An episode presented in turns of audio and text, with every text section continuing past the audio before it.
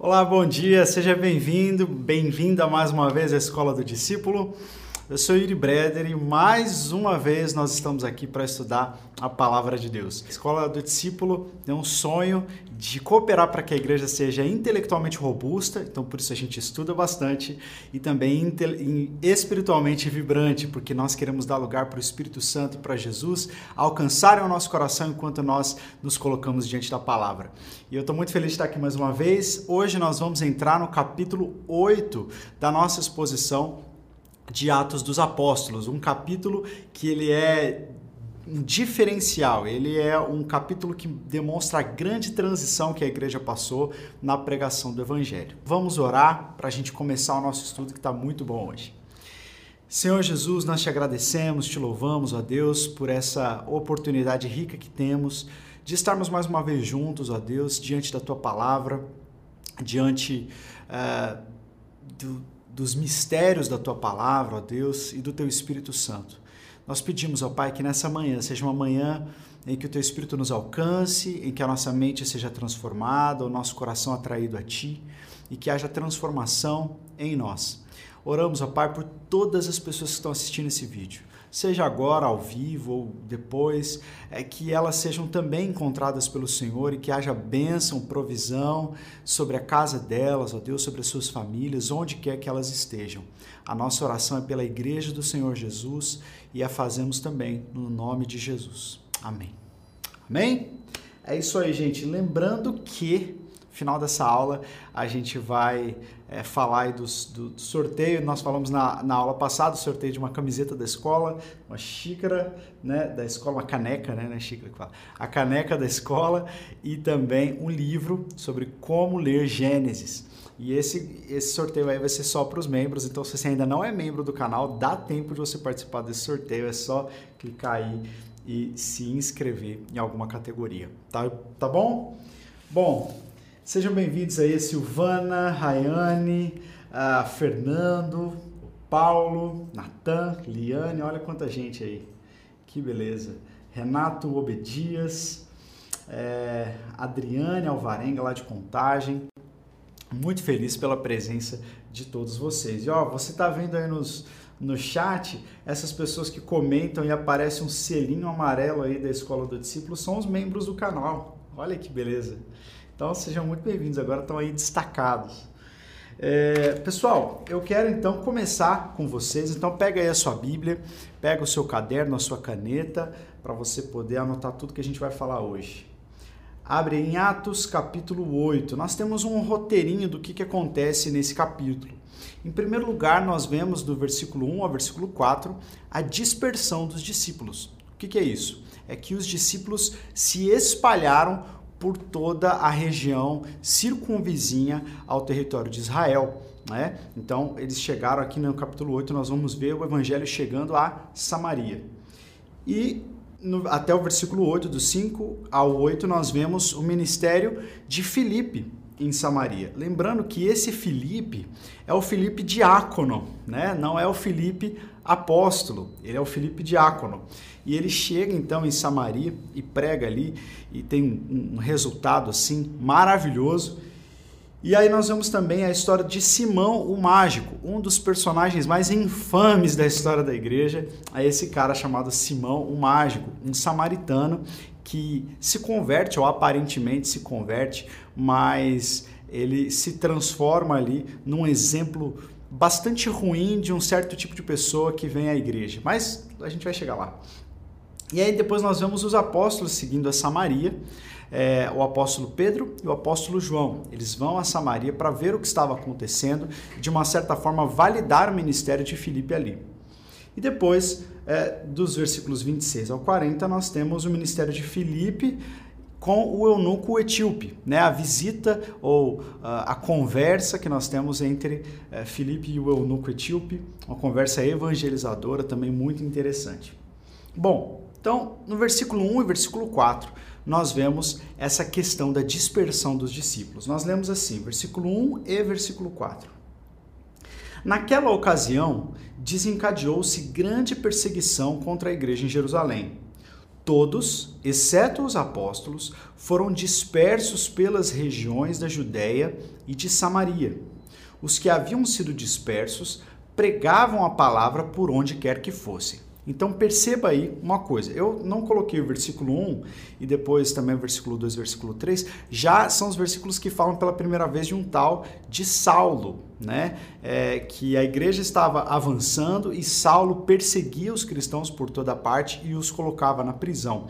Mas eu destaquei esses dois versículos porque eles são bastante interessantes. Eles mostram para nós que depois da morte de Estevão, uma perseguição tão grande se desencadeou ali que as pessoas tiveram que fugir. Apenas os apóstolos ficaram em Jerusalém, mas todos os outros fugiram, fugiram pelas suas vidas, né? E e esses que haviam sido dispersos, apesar deles estarem fugindo para salvar a vida, né, eles não é, viram isso como uma fuga, mas como uma oportunidade de pregar o evangelho em outros lugares também. E é o que a gente vê acontecendo, porque à medida que eles vão se espalhando, eles também vão pregando o evangelho. Então não é que eles estavam fugindo para se esconder, né? Senão eles não pregariam o evangelho nesses outros lugares. Não, eles fugiram, mas eles estavam também entendendo que aquilo era uma oportunidade que Deus estava dando para eles. E isso mostra para nós que Deus é soberano sobre a história. Né? Alguns dizem, eu até anotei aqui, que porque os apóstolos não obedeceram a ordem dada em Atos capítulo 1, versículo 8, então a igreja teve que experimentar Atos 8, 1. Né? O que, que Jesus disse para eles lá em Atos 1,8? Vocês vão ser minhas testemunhas e vão pregar esse evangelho em Jerusalém, Jerusalém Judéia, Samaria e até os confins da terra. Mas por um certo tempo, os apóstolos permaneceram ali em Jerusalém e não, na visão dessas pessoas, não obedeceram imediatamente à ordem de Jesus, essa ordem missionária. Mas, então o que, aconteceu? A perseguição veio e a perseguição que nós lemos em Atos 8.1 fez a igreja cumprir a ordem de Atos 1.8 não é? E o que, que a gente percebe com isso? Que a perseguição, apesar dela ser negativa, ela foi usada por Deus para cumprir a sua soberana vontade e para fazer o evangelho avançar. A gente vê que desde o início Deus queria que o evangelho se espalhasse. Mas essa vontade de Deus, se essa hipótese estiver correta, essa vontade de Deus não estava alinhada com a vontade dos homens, ou a vontade dos homens não estava alinhada com a vontade de Deus. Algumas pessoas acham que se a vontade dos homens não estiver alinhada com a vontade de Deus, então Deus perde o seu poder na história. E aí, é, então a vontade de Deus não pode ser feita. Na verdade, o que nós vemos aí é que Deus cumprirá o seu querer, a sua vontade. Né? E ele, ele vai dispor de, de, de todos os meios necessários para fazer a sua vontade ser feita. E aí, às vezes, aquilo que parece ser negativo, na verdade, está sendo usado por Deus para uma coisa muito positiva. Eu não sei se isso já aconteceu na sua vida, mas já aconteceu na minha várias vezes. Eu peço alguma coisa para Deus, eu tenho algum plano, e aí aquilo não dá certo. Parece que a minha vontade está desalinhada com a vontade de Deus. E aí, muito tempo depois, eu percebo que aquele não de Deus para mim, aquela mudança de rumo na minha história, na verdade estava sendo conduzida por Deus para que eu chegasse onde eu estou hoje. Né? Então Deus não perde a sua mão na história. Né? Se nós estamos é, desejosos de cumprir a vontade de Deus, em comunhão com o Espírito Santo, ainda que nós possamos errar aqui ou ali, Deus não vai permitir que os, estes erros humanos é, evitem ou limitem a vontade dele de se cumprir. É? Então eu sempre uso, esse é o exemplo mais básico que tem. Né? Eu, quando era adolescente, eu me lembro a primeira vez assim que eu me apaixonei por uma menina, eu fiquei assim, meu Deus, se eu não casar com ela, eu vou morrer, né? Aquela paixão de adolescente. E, e eu orava, eu pedia muito a Deus que aquela menina gostasse de mim, porque eu queria me casar com ela e tal. E a resposta foi não. Aquilo não aconteceu. Para mim, na época, foi um luto, né? Foi um caos. Mas na verdade, aquele não de Deus naquele momento era um grande sim. Um grande sim para quê? Para minha esposa que eu tenho hoje, a Carol, as minhas filhas. Eu não conseguia imaginar Como seria a minha história? Mas Deus já estava vendo, e Deus já estava cuidando. Então, mesmo quando a nossa vontade se desalinha temporariamente com a vontade de Deus, se nós estivermos submissos a Ele, Deus encontrará um meio de cumprir a sua vontade. Então, é, nós vemos isso em Atos 8.1. Uma perseguição, mas que na verdade é, veio a calhar e, e Deus usou isso para o bem. Então a gente tem que colocar a nossa vida diante de Deus. Ah, temos que nos lembrar aquilo que a palavra diz lá em Provérbios capítulo 16. Ao homem pertence o fazer dos planos, mas ao Senhor pertence a resposta da boca. É? A gente pode fazer planos, mas é o Senhor que vai conduzir a nossa vida. E precisamos confiar nele, ter fé que, mesmo uma situação difícil, que pode ser um desemprego, uma crise na família, pode ser um plano que não deu certo. É, todas essas coisas, quando colocadas diante de Deus, são usadas por Ele para que Ele cumpra a sua soberana vontade. Então vamos descansar na vontade de Deus e perceber que em tudo é, Deus tem um propósito. Amém? Todos comigo aí? Legal. É... Depois, então, nós vemos a chegada de Filipe em Samaria. Lemos assim, do versículo 5 a 8. Indo Filipe para uma cidade de Samaria, ali lhes anunciava o Cristo. Quando a multidão ouviu Filipe e viu os sinais miraculosos que ele realizava, deu unânime atenção ao que ele dizia. Os espíritos imundos saíam de muitos, dando gritos, e muitos paralíticos e mancos foram curados. Assim houve grande alegria naquela cidade. Então vamos falar um pouquinho sobre esses versículos aqui.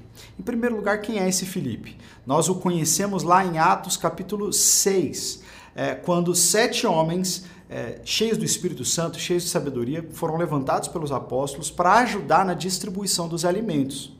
Então a função até ali de Filipe era uma função diaconal, de servir as mesas. E nós falamos sobre isso, como que todos nós precisamos é, servir em algum lugar para que o evangelho continue avançando. Naquele momento, os apóstolos não podiam fazer aquele trabalho, precisavam de ajuda dos outros. Filipe, então, era um desses. Mas o que a gente agora vê no capítulo 8 é que aquele, aquele, aquele diácono que tinha como função distribuir alimentos para as pessoas, era também, assim como Estevão, um grande pregador da palavra.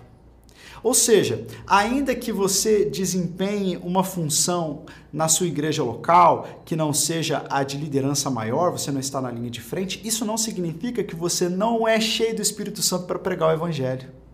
Aqui nós vemos é, esse, esse clamor, esse ardor missionário, não só no coração dos apóstolos, mas dos discípulos em geral.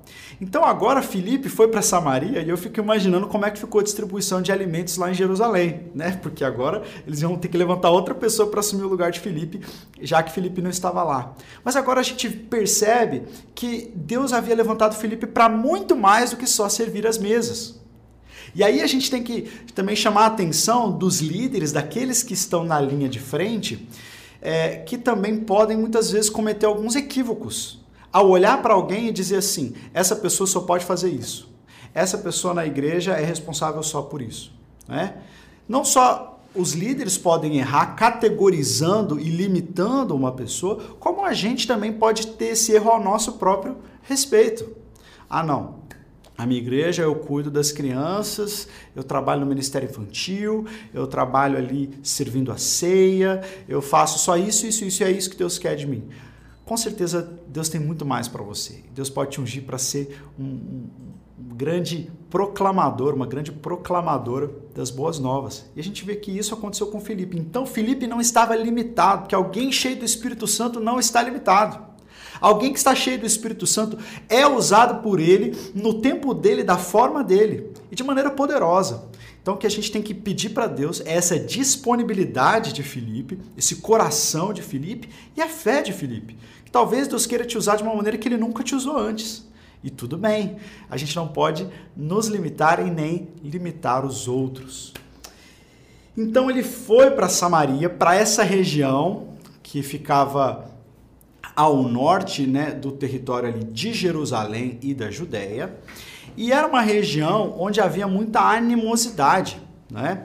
É, havia muita, muita discriminação dos judeus para com os samaritanos e, de uma certa forma, também dos samaritanos para com os judeus. Isso era uma questão antiga, era misturava a questão política, misturava a questão racial, porque os judeus achavam que achavam não, né? Os judeus acusavam os samaritanos de terem se misturado com outros povos, então tinha uma questão racial aí também e tinha uma questão política e religiosa.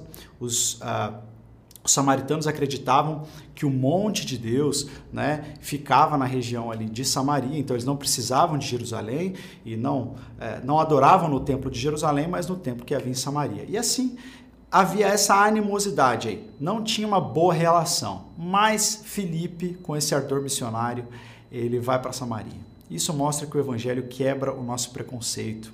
O Evangelho nos envia àqueles que antes nós tínhamos crise com eles. O Evangelho concilia, o Evangelho derruba barreiras, o Evangelho nos leva àquelas pessoas que antes talvez nós não iríamos. Lembra que quando Jesus estava andando com os discípulos, ah, eles passaram por Samaria e Tiago e João falaram assim: Senhor Jesus, vamos orar para Deus mandar fogo dos céus e consumir os samaritanos? Esse não era o coração de Jesus. Agora nós estamos vendo Filipe indo para Samaria para pregar o evangelho e tendo grande êxito. Depois nós vemos, vamos ver no texto né, mais à frente, é, Pedro e João indo para lá e agora impondo as mãos para as pessoas receberem o Espírito Santo. Então, aqueles que pregam o verdadeiro evangelho, que pregam Cristo, eles estão dispostos a transpor o preconceito. Estão dispostos a ir além, a ir aquelas pessoas que em outro momento elas não iriam, ou pessoas que são marginalizadas, pessoas que são colocadas de lado. Então, se nós realmente pregamos o verdadeiro evangelho, nós precisamos ter o nosso coração aberto para irmos para qualquer pessoa, para falarmos com qualquer pessoa, irmos para qualquer lugar, é, sem preconceito algum. E aí nós vemos que Felipe pregava, e ele não só pregava aos ouvidos, mas pregava também aos olhos, né? A vida de Felipe transparecia. O evangelho que ele pregava era poderoso em obras também, não só em palavras. Então, havia curas, havia libertação de demônios, e hoje em dia muitas vezes o que a gente vê é só discurso. Nós temos muitas pregações aos ouvidos, mas pouca pregação aos olhos.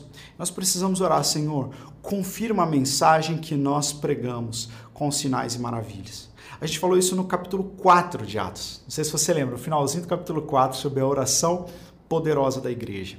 Alguns, vendo que os sinais e maravilhas às vezes são quase que forjados e, e, e alguns homens algumas igrejas se utilizam disso para se projetar. Alguns falam assim: não, a gente não quer ter nada a ver com sinais e maravilhas, né, com esses milagres, por causa do sensacionalismo. Eu acho que sim, pode haver um sensacionalismo, mas a oração da igreja em Atos capítulo 4, para mim, é o exemplo da oração da igreja. Nós precisamos pedir, sim, para que Deus confirme a pregação com sinais e maravilhas, para que o nome dele seja exaltado, e não o nosso e não da nossa igreja, e não dos pregadores em si. E é isso que acontecia aqui em Samaria. Filipe estava pregando aos ouvidos e aos olhos.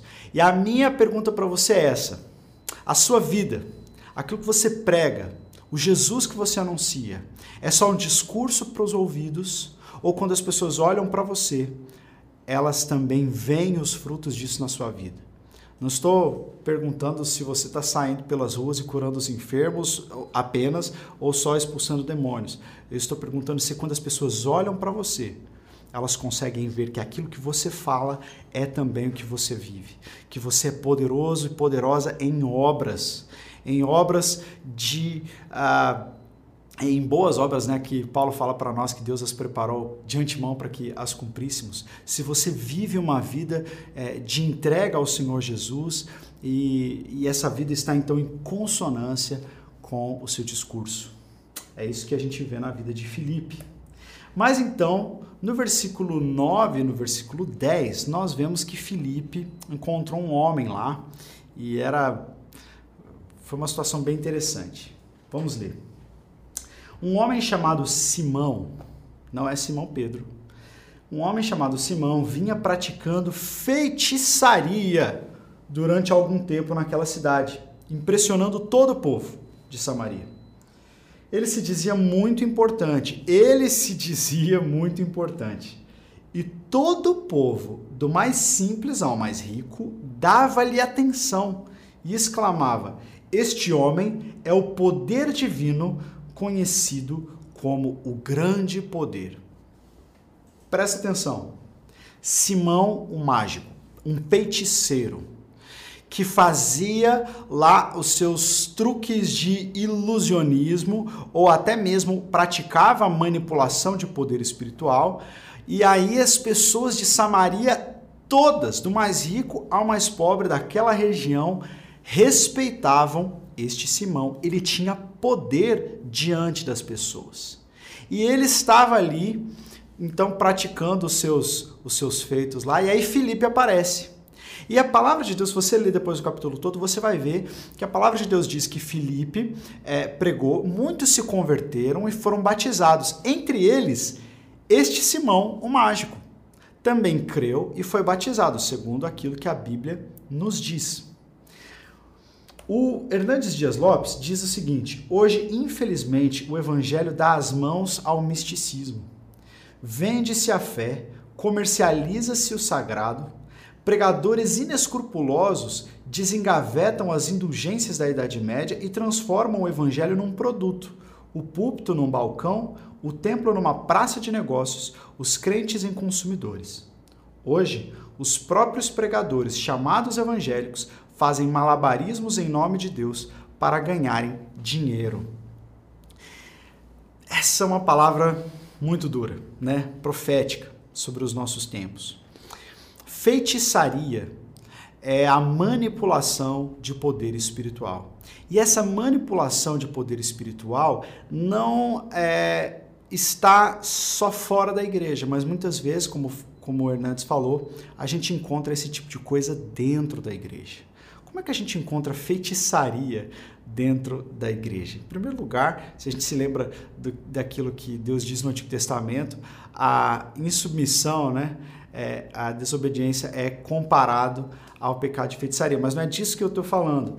É, quando a gente vê ah, mais para frente a conversa que ele tem com Pedro e com João, a gente vê que esse homem, na verdade, ele não tinha se convertido.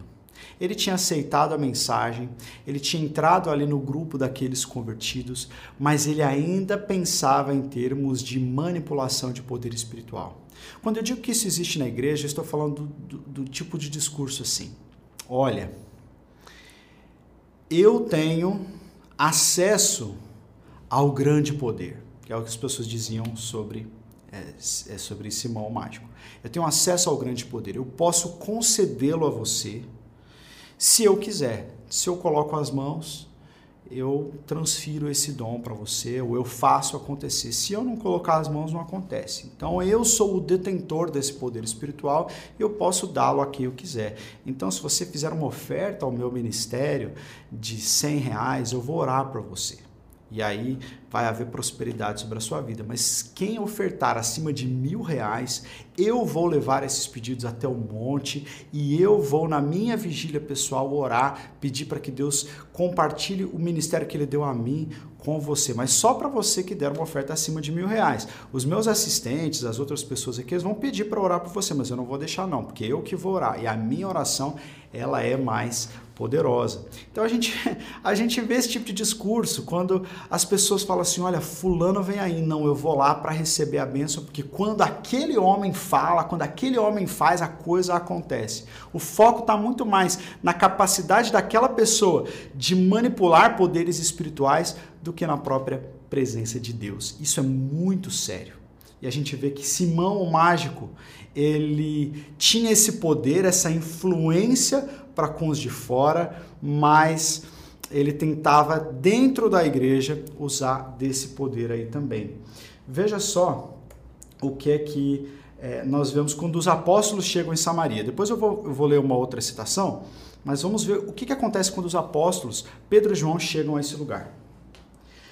Os apóstolos em Jerusalém, no versículo 14, ouvindo que Samaria havia aceitado a palavra de Deus, enviaram para lá Pedro e João.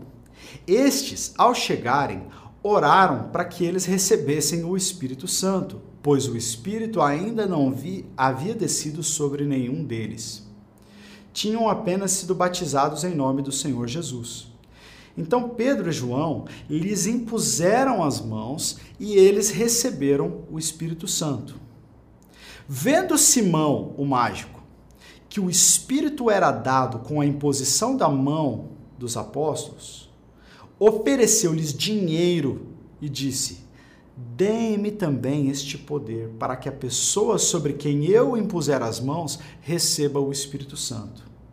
Pedro respondeu: Pereça você, não, pereça com você o seu dinheiro. Mas na linguagem mais coloquial, ele disse assim: olha, pega você e o seu, a sua bolsa de, de moeda aí, vai para o inferno, você e o seu dinheiro, você e a sua moeda.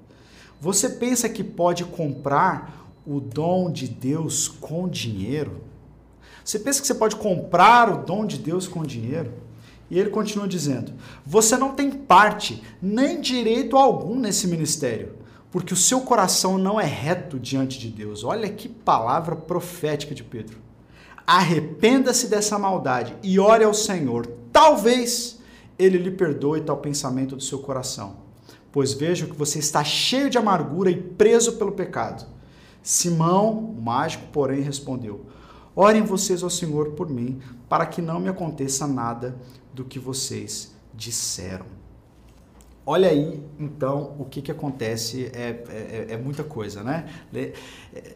Quando os apóstolos chegam a Samaria, eles foram a Samaria porque ouviram dizer que estava acontecendo ali um grande avivamento, o que não era de se esperar para eles porque eles tinham aquela rixa com os samaritanos e não havia nenhum apóstolo ali na frente. Né, dessa, dessa, dessa expansão missionária. Tinha um diácono. Então agora os líderes do, do pelotão de frente têm que ir lá para ver se é isso mesmo. Né? E, e, então eles chegaram lá, perceberam que realmente as pessoas estavam se convertendo, tinham sido batizadas, mas ainda não haviam recebido o Espírito Santo. Eu vou entrar nesse ponto aqui a pouquinho. Mas lá eles conhecem esse Simão mágico. E Simão Mágico, vendo que é, Pedro e João impunham as mãos sobre as pessoas e elas recebiam o Espírito Santo, ele falou: Cara, eu não tenho esse poder. Esse eu quero também.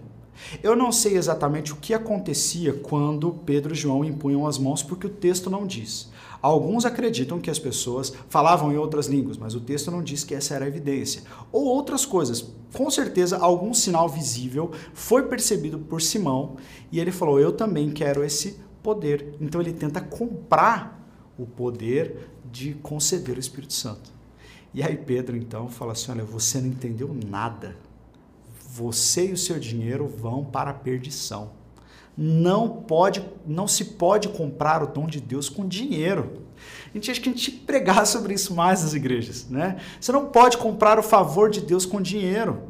Essa essa coisa de é, que nós vemos também esse, esse apelo incessante a essa barganha financeira com Deus por bênçãos, a gente vê até hoje. Pessoas dizendo assim: olha, se você der tanto, se você der isso, se você der aquilo, então Deus vai te abençoar mais. Existe sim uma lei da semeadura, mas isso é entre você e Deus, o seu coração e Deus. Quando o seu coração se move de gratidão e, e, e oferta, com certeza Deus vai, é, assim como a própria palavra de Deus diz, abrir o céu sobre você, mas isso é entre você e Deus. Nós não fazemos isso numa posição de quem tem que comprar as bênçãos de Deus, ou comprar a salvação, ou comprar prosperidade. Não se pode comprar unção com dinheiro. Mas muita gente tenta vender.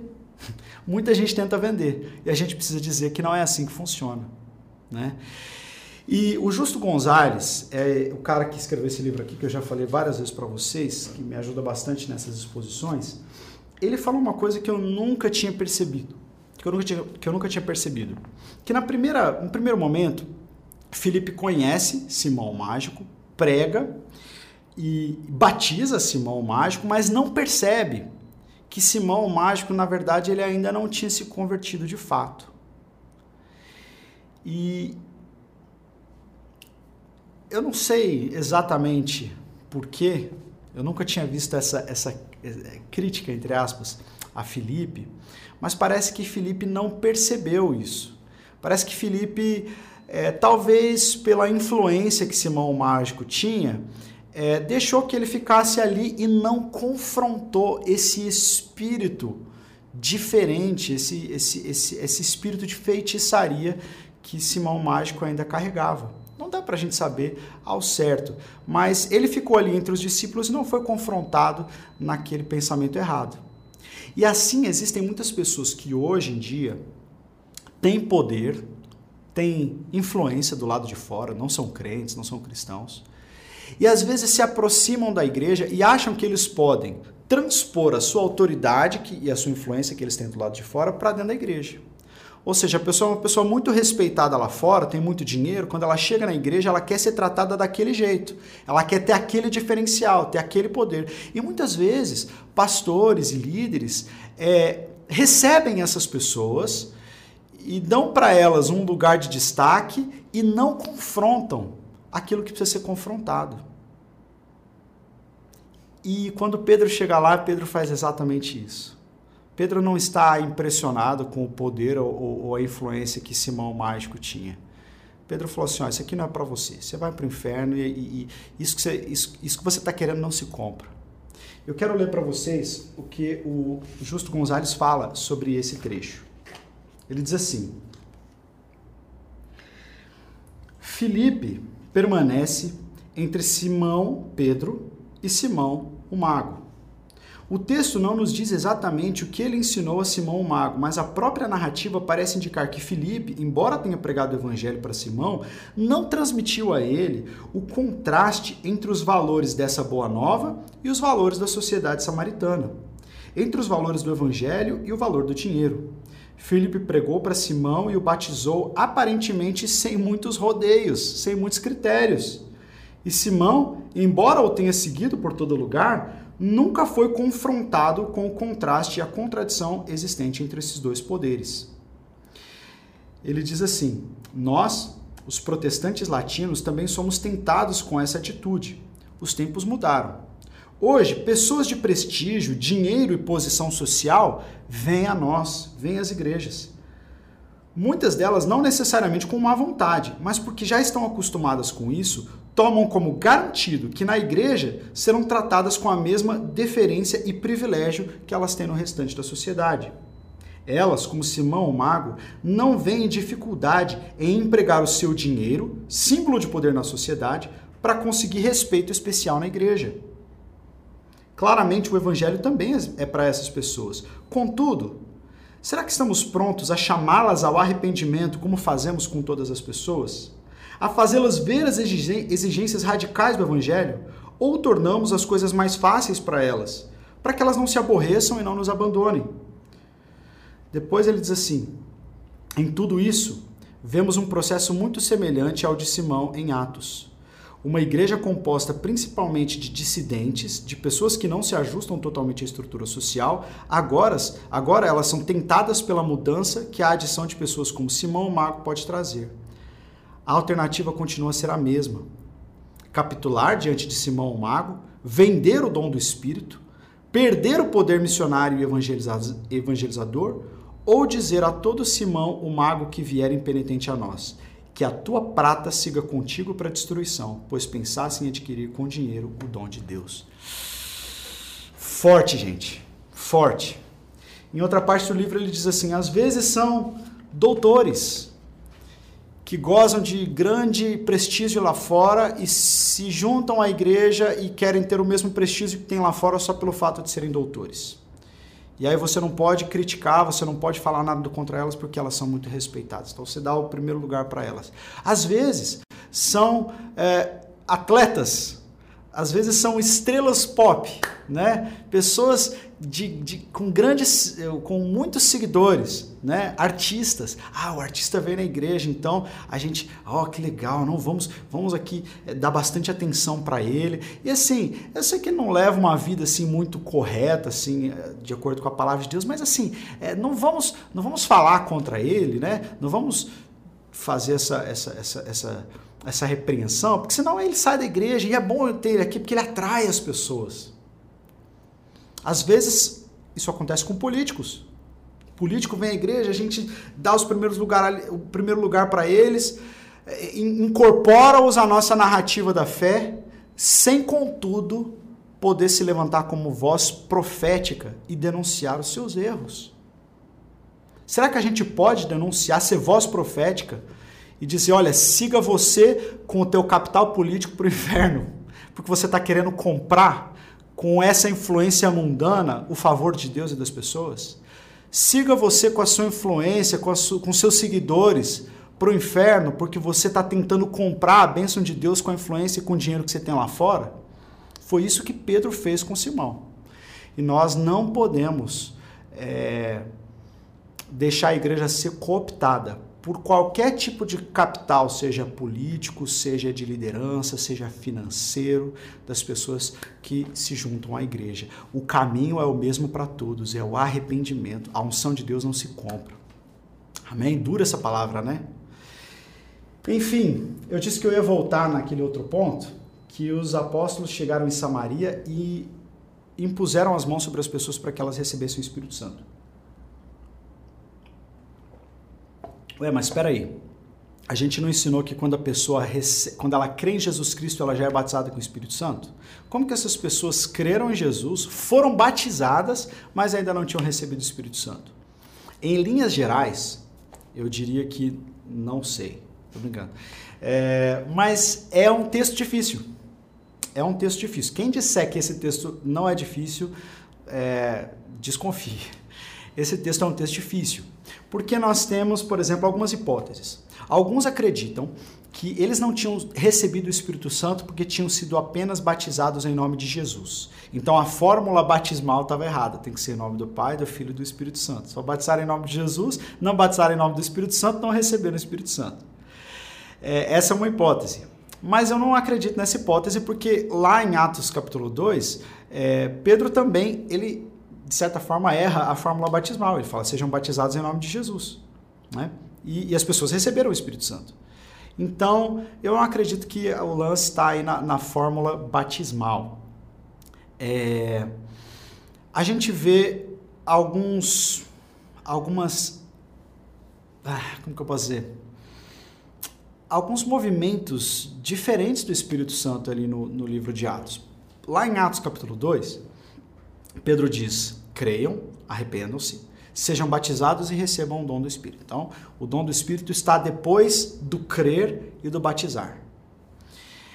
Aqui em Atos 8, eles creram, foram batizados, mas o Espírito Santo só veio depois. Lá em Atos capítulo 10, a gente vai chegar daqui dois capítulos, quando Pedro vai na casa de Cornélio, a gente vê que eles creram, receberam o Espírito Santo e não tinham sido batizados ainda. Então parece que o Espírito Santo se comporta de maneiras diferentes nessas três ocasiões. É, e a primeira coisa que nós devemos entender sobre isso é que a gente deve evitar a tentação de colocar o Espírito Santo dentro de uma caixinha.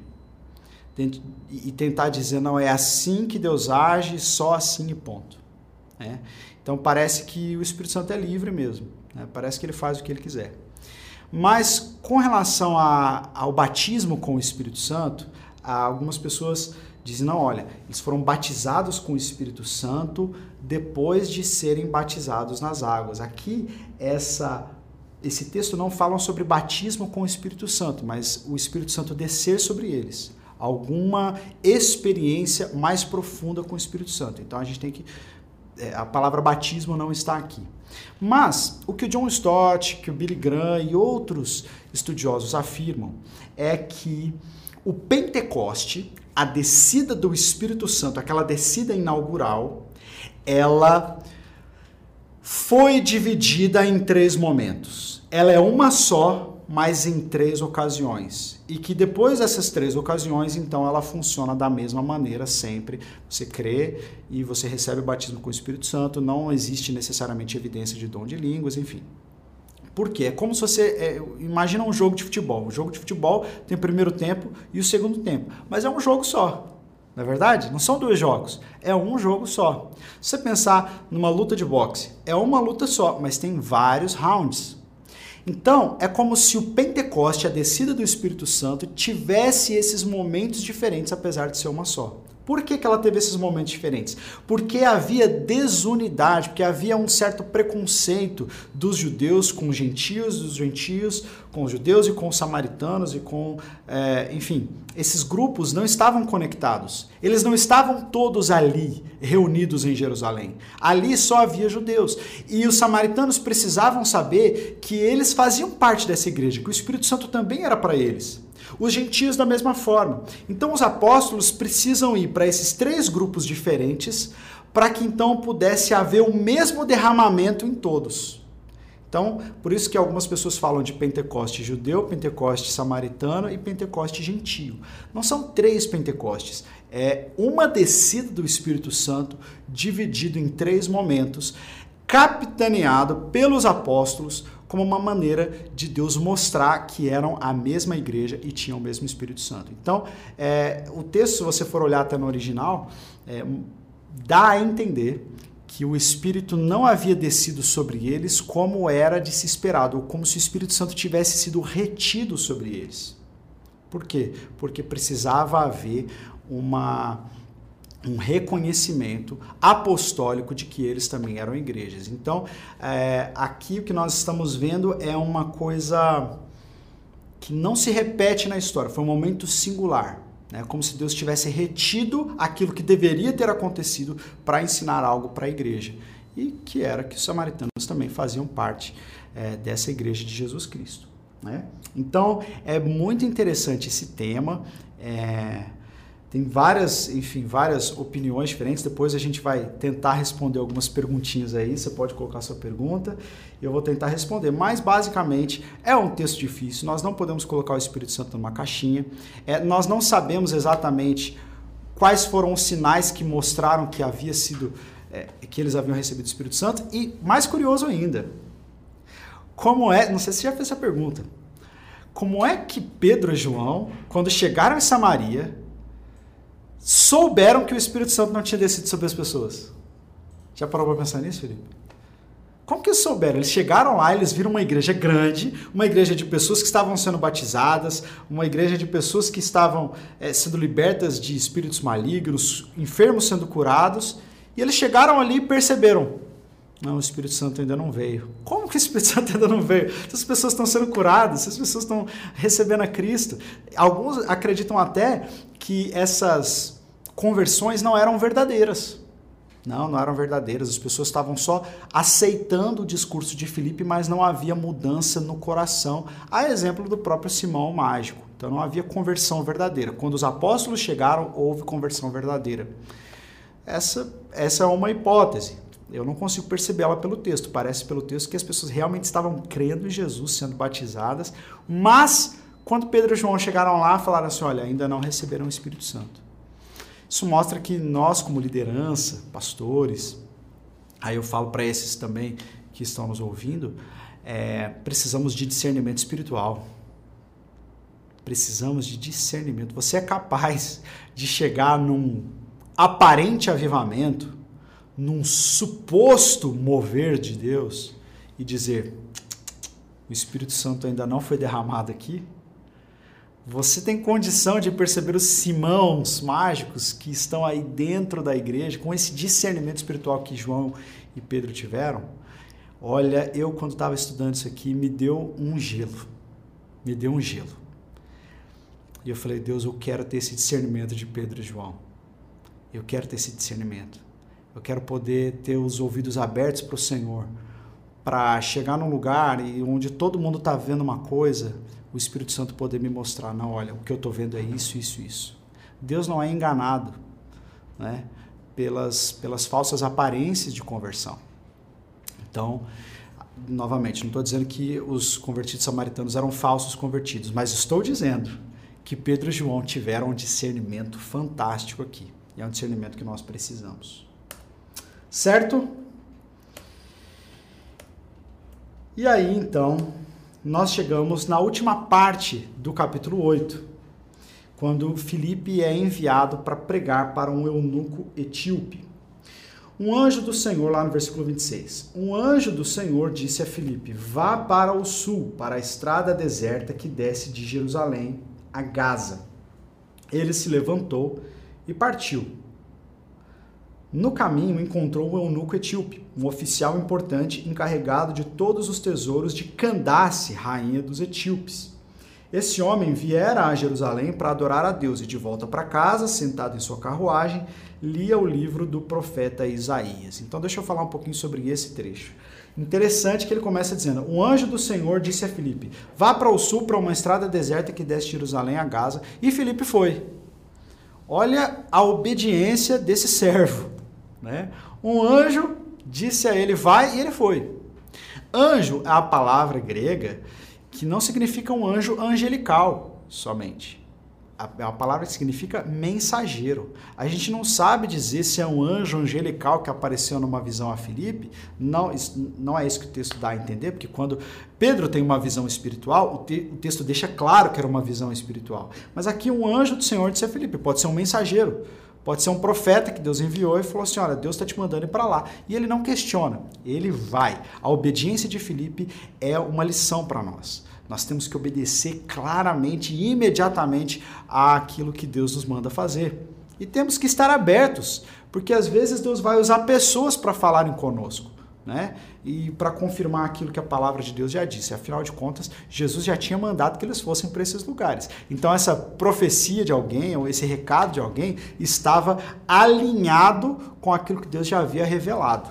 Né? Então, quando alguém nos dá uma palavra, essa palavra precisa estar alinhado com aquilo que Jesus já revelou. E aí, se está alinhado, então nós devemos obedecer imediatamente.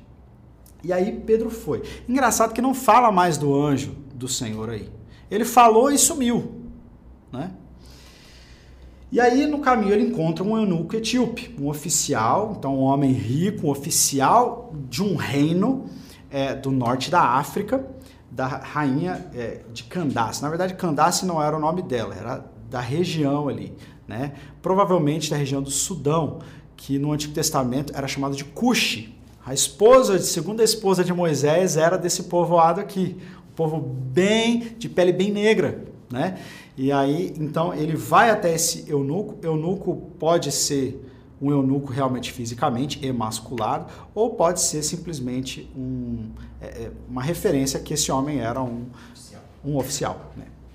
E aí esse homem tinha ido a Jerusalém, estava voltando e estava na sua carruagem lendo o livro do profeta Isaías. Ouvindo, opa, passou um slide aqui errado, do capítulo 7.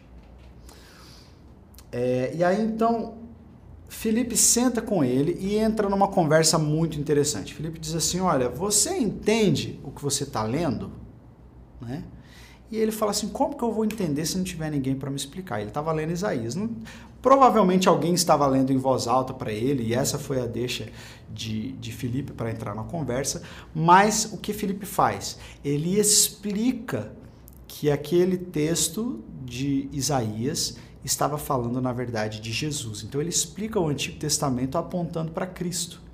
E aí aquele homem, então, é, mais para frente, recebe a palavra de Filipe e diz que eles, prosseguindo pela estrada, chegaram a um lugar onde havia água.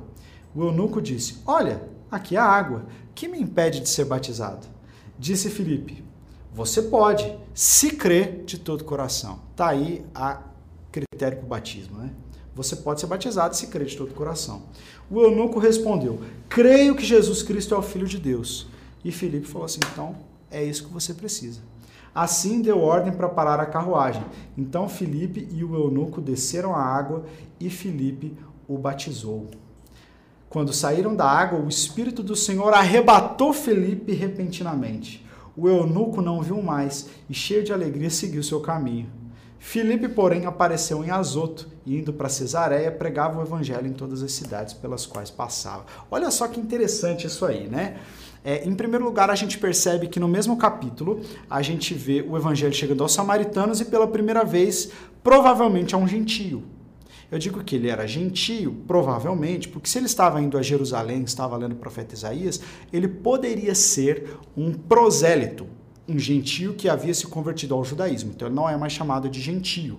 É, havia uma colônia nesse país, uma colônia grande de judeus, então ele poderia ser um prosélito, mas pode ser um gentio também. E Filipe é, adiantou o evangelho chegando aos gentios, algo que os apóstolos só foram reconhecer dois capítulos é, para frente no livro de Atos, né? Então Pedro, é, Filipe já estava, era um homem à frente do seu tempo, era um homem que é, era um judeu helenista e talvez por ele ter sido marginalizado pelos outros judeus, ele tinha o coração voltado para esses que seriam marginalizados, para aqueles para, os quais o evangelho chegaria somente mais tarde. Então ele prega e o, e o eunuco diz assim: O que, me impede de ser batizado? Você crê. Então a gente vê aí o credo-batismo, né? O batismo seguido da fé. Por isso que alguns batistas, né, como nós, usam muito esse texto para dizer assim: olha, nós precisamos batizar as pessoas que creem, que é, têm uma compreensão espiritual de que elas pecaram contra o Senhor e que elas precisam crer no Senhor Jesus como seu Salvador. E aí, depois que ela crê, a gente batiza. Por isso que a gente não batiza criança, porque a criança não tem condição de crer. Mas isso é outro papo, outra história, é, é uma. É, é um pensamento bem simplista falar do pé do batismo assim. Mas esse homem creu e Estevão falou assim: não, vamos batizar então. Vira uma aguinha lá, batizou o eunuco e de repente Felipe desaparece. Deus o coloca numa outra estrada, em outro lugar. Então, esse é um milagre, né? Quando Felipe foi transladado. E o que é interessante, eu fiquei pensando nisso depois. Lembra do começo dessa história? Quando um anjo chega para Felipe e a gente não tem mais notícia desse anjo, se era homem, se era anjo. O fato que ele foi ali e deu aquela palavra. Felipe chega, fala com o eunuco e de repente some. Imagina o que, que esse eunuco ficou pensando depois. Quem sabe ele falou assim: olha, um anjo apareceu para mim e falou, pregou o evangelho, me batizou e depois ele sumiu. Tinha que ser um anjo, né? Um negócio angelical. E não era, era uma pessoa. Então muitas vezes é, eu acredito que pessoas, como Hebreus fala, né, que praticando a hospitalidade, algumas pessoas receberam a anjos, receberam a mensageiros de Deus, não só seres angelicais, mas mensageiros de Deus, né? E, e Felipe foi esse anjo, foi esse mensageiro para o eunuco etíope. Eu acho que o eunuco, o eunuco morreu achando que tinha tido contato com um ser angelical que desapareceu, né? E, e, enfim, a gente aprende com Felipe a ter esse coração missionário, esse coração que transpõe barreiras, que vai aos samaritanos, que prega aos gentios, aquele coração de um homem que foi levantado para ser para ser diácono, só para distribuir alimentos, mas entendeu que pelo Espírito Santo ele tinha poder de pregar o evangelho e por onde ele passava ele pregava, ainda que fosse apenas um diácono. E Deus usou esse diácono com milagres mais poderosos do que tinha usado até então os apóstolos. Então Deus pode usar a mim, a você, independente da posição eclesiástica que nós ocupamos. É, nós precisamos ter esse amor é, por Jesus, esse amor que transpõe barreiras, que vence os preconceitos e, mas também precisamos entender que existem alguns critérios e é que as pessoas precisam ser confrontadas, precisam ser apresentadas a mensagem do Evangelho para que então elas possam então crer e serem batizadas em nome de Jesus. Amém, gente? É, e assim termina o capítulo 8. O capítulo 8, então, é sobre esse personagem chamado Filipe que nos ensina obediência, amor a Deus, ardor evangelístico, ardor missionário, né? E eu espero que você tenha gostado, que você tenha sido abençoado por essa aula. É isso aí, gente. Deus abençoe vocês.